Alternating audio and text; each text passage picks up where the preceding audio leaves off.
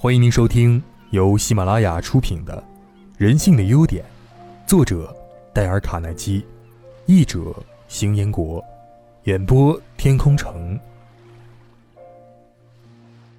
运动排解忧虑。成功经验：当你烦恼时，多用肌肉，少用脑筋，其结果啊，将会令你惊叹不已的。我如果发现自己有了烦恼，或是精神上像埃及骆驼寻找水源那样，猛地绕着圈子转个不停，我就利用激烈的体能训练，来帮助我驱逐这些烦恼。那些活动可能是跑步，或者徒步远足到乡下，或是打半个小时沙袋，或是到体育场打网球。不管是什么，体育活动能使我的精神为之一振。每到周末。我都从事多项运动，例如绕高尔夫球场跑一圈，打一场激烈的网球，或到阿迪伦达克山滑雪。等到我的肉体疲倦了，我的精神也随之得到休息。因此，再度回去工作，我精神清爽，充满活力。在工作地点纽约，我经常有机会到俱乐部健身院去，待上一个小时。没有人在滑雪或者激烈运动的时候还会烦恼的。因为他们忙得没时间烦恼，烦恼的大山很快就会变成微不足道的小山丘。激烈的运动员很容易将它摆平的。我发现啊，烦恼的最佳解毒剂就是运动。当你烦恼时，多用肌肉，少用脑筋吧，其结果将会令你惊叹不已的。这种方法令我极为有效。当我开始运动，烦恼也就随之消失了。有位专门研究快乐如何影响心理的科学家，曾经整理出过几个快乐的技巧，方法简单而且有效，能让人立刻变得乐观起来，就是运动和听音乐。首先啊，经常运动，抬头挺胸。楚安妮曾经强调说，要矫正头脑之前，请先你矫正身体吧。为什么呢？因为生理同心理是息息相关的。相信你也应该有过这样的体验：当心情处于低潮的时候，我们往往是无精打采、垂头丧气；而心情快乐时，自然是昂首挺胸、昂首阔步了。所以，身体的姿势的确会与心理的状态密不可分。我们再从另一个角度来看啊，当一个人抬头挺胸的时候，呼吸会比较顺畅，而深呼吸则是释放压力的妙方。所以，当抬头挺胸时，我们会觉得比较能够应付压力。当然啊，也就容易产生这没什么大不了的乐观态度。另外呢，与肌肉状态有关的信息也会通过神经系统传回大脑。当我们抬头挺胸的时候啊，大脑就会接收到这样的信息：四肢健在，呼吸顺畅，看来是处于很轻松的状态；四肢自在，呼吸畅快。看来是处于很轻松的状态了，心情应该是不错的。在大脑也做出心情愉悦的判断之后，自己的心情啊也就更放松了。因此呢，身体的状态和姿势的确会影响心情。运动呢能推动快乐，要是垂头就容易感带来丧气，而如果挺胸，则容易感到有生气。这个简单的令人不可置信的方法，请千万不要小看它。如果下次头脑中悲观的念头又冒了出来时，赶快调整一下姿势，昂首挺胸的带去快乐心境吧，或者运动几下，要么不妨听听音乐，这是第三种让身体快乐的方法了。心情低潮时要怎么办呢？曾经有个女孩说：“简单，就开始大声唱歌嘛。”接着她就唱到“红豆，大红豆，芋头。”唱起了错兵歌，没想到歌声一停，她旁边的男朋友立即开口了：“是啊，每次唱完，你的心情都是好的，我的心情也跟着好了。看来歌声还是挺重要的。你也会在心情低落时唱歌自娱吗？引吭高歌，是否真的对情绪疏解有益呢？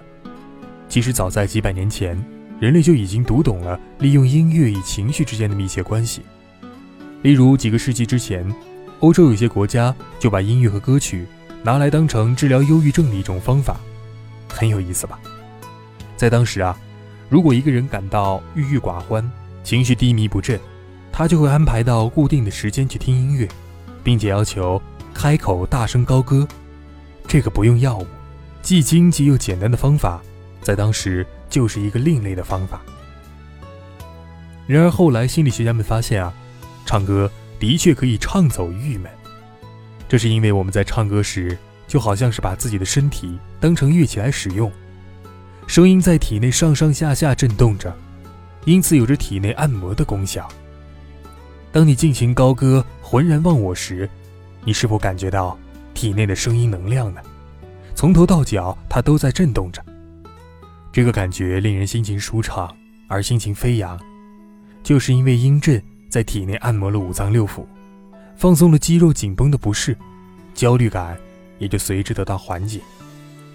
此外呢，在你嘶吼的时候，体内因为负面情绪而积累的能量也得到向外宣泄，不再压抑，当然就感到了轻松许多。有些心理医生更是进一步说明，唱歌能够帮助我们在情感层次上做出调整的工作，甚至啊感到美的感觉，因此是极佳的心理疗法。没事儿多哼哼歌。绝对是有益无害的。要是担心别人讨厌你唱歌，浴室及门窗、紧闭的车内都是你大展身手的好地方。自己的心情自己救，快乐就是你的权利。用时间消化烦恼，成功经验。时间是最好的心理医生，在不知不觉之中，他会带走曾经困扰我们心头的烦恼和忧愁。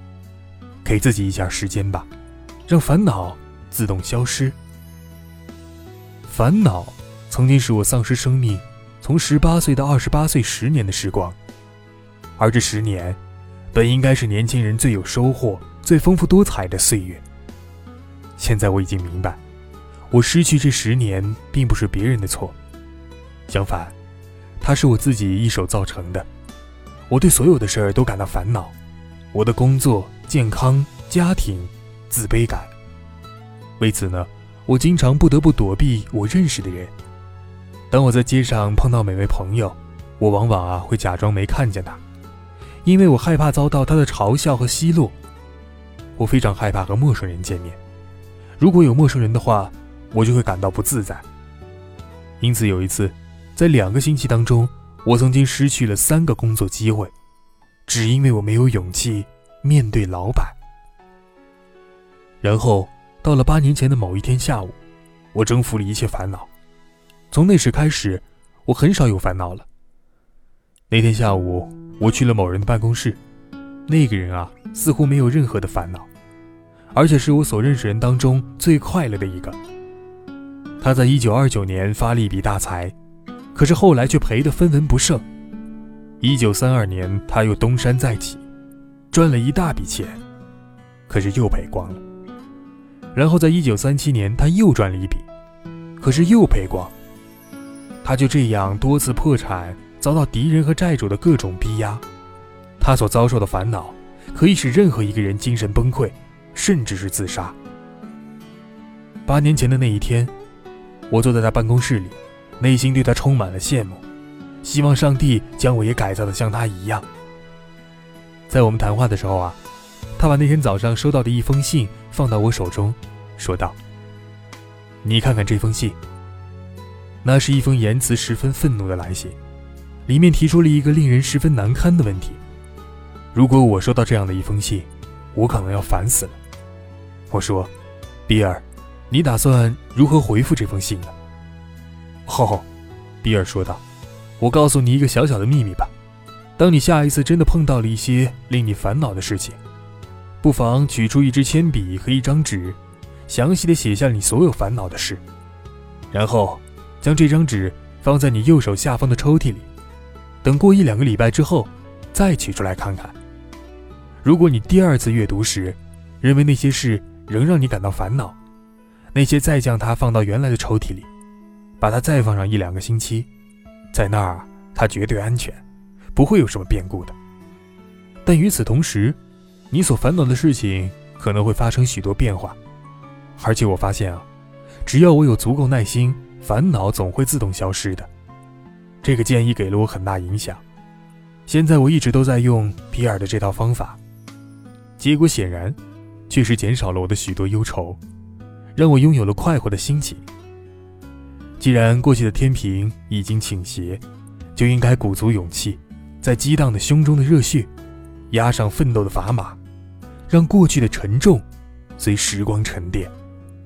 时间是最好的心理医生，在不知不觉之中。时间会带走曾经困扰我们心头的烦恼和忧愁的。